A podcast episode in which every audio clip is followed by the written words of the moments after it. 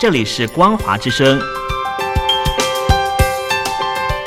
听众朋友，从现在开始，请您一起来关心最近发生的新闻事件。欢迎收听《光华随身听》。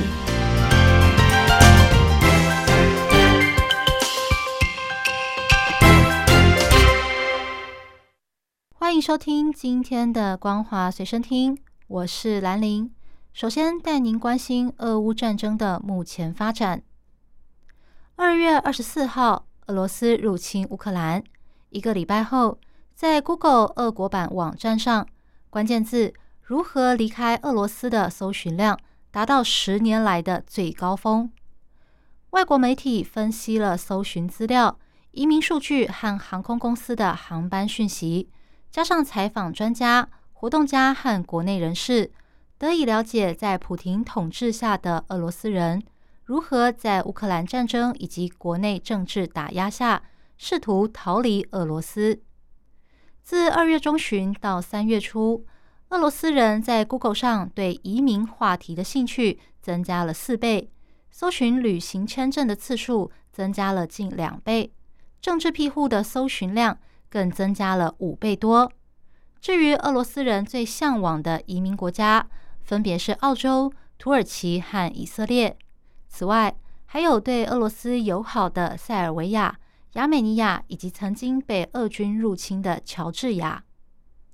乔治亚自由俄罗斯基金会主任库洛普耶夫表示，许多活动家、人权捍卫者和政治领袖纷纷逃离俄罗斯。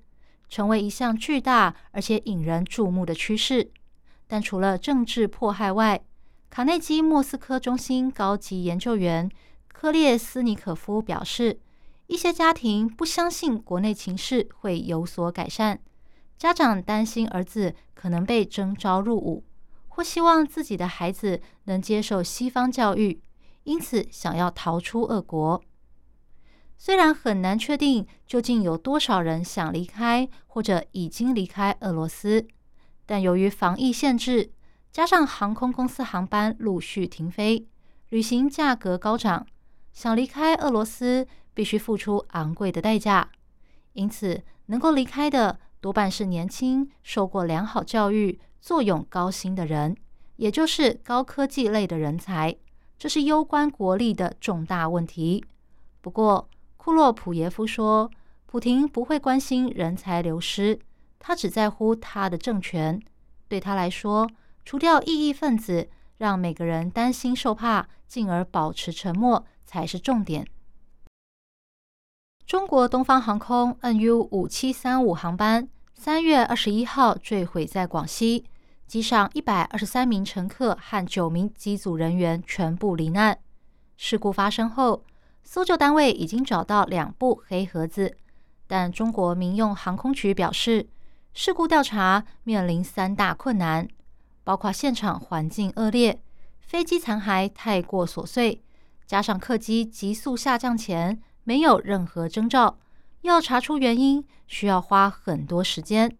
他们预计在事发三十天内完成初步调查，完整调查结束后会向大众公布结果。媒体报道，负责东航事故的技术调查组主要专家、中国民航局航空安全办公室副主任李勇表示，目前两部黑盒子已经送到专业实验室，正在展开解码工作。通常黑盒子完好的话，过程只需要约三到四小时，但由于这两部黑盒子破损严重，需要经过检查以及清洁，甚至修复。因此，目前难以估计解码需要花上多少时间。外界关心这场事故调查需要花多久时间。他说，一起航空事故调查通常需要耗时两年以上。加上这次广西空难有三大挑战：第一，飞机突然下降前没有任何征兆。空中交通管制部门也没有收到任何机组发出遇难或不正常的讯息。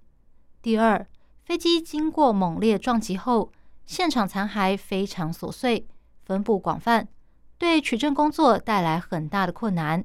第三，撞击地点位于山谷，加上长期雨水浸泡，地面泥泞不堪，环境非常恶劣，要取证调查十分艰困。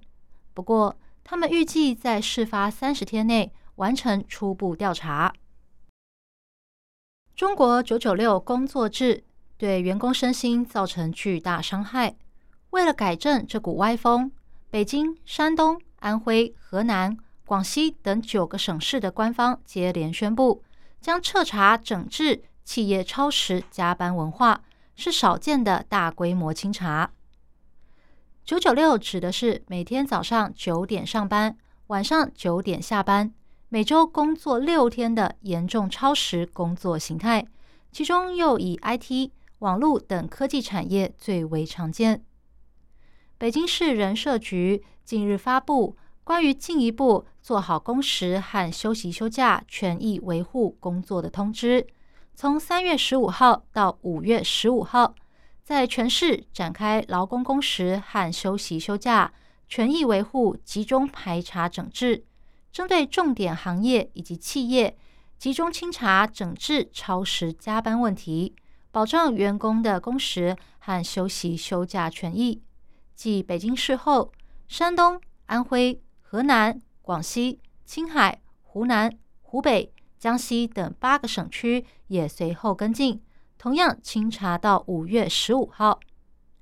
这九个省级行政区的官方表示，违规的企业以及机构将被就责，甚至曝光公司名称。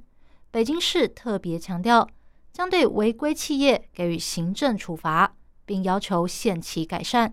山东则将对未经劳资双方协商的强制加班以及制度化加班等问题给予强烈打击，并公开重大的典型违法案例。中国境内疫情持续延烧，多个城市和地区陆续寄出封闭管理和集中隔离规定。不少保险业者先前推出多款隔离险。但因为不堪赔偿带来的亏损，近期纷纷下架，留下许多消费纠纷。媒体报道，目前中国常见的隔离险价格约在人民币五十九元到八十九元之间，可以让投保人在隔离期内享有津贴补助。照理说，现在正是需求高峰和销售旺季，但最近。中国的保险公司反而纷纷将隔离险产品下架。一家寿险公司分支机构负责人说：“隔离险保费低，不是盈利主力，主要是用来宣传品牌、提升知名度。但毕竟是新产品，先前没有类似的开发经验，可能有公司出现了赔本情况，所以才会下架。”资深精算师徐玉琛说。最近，中国各地疫情出现了不同程度的反弹，导致隔离险赔付率大幅提升，后续引发的理赔纠纷和消费者投诉量也激增，成为部分公司下架产品的原因。光是在黑猫投诉平台检索隔离险相关投诉，就高达近两千条。最常见的投诉原因在于理赔问题。包括被隔离却没有理赔、退保手续费太高、保险公司要求提供的证明太过严苛等等。以上新闻由兰陵为您编辑播报，感谢您收听今天的光华随身听，我们下次见。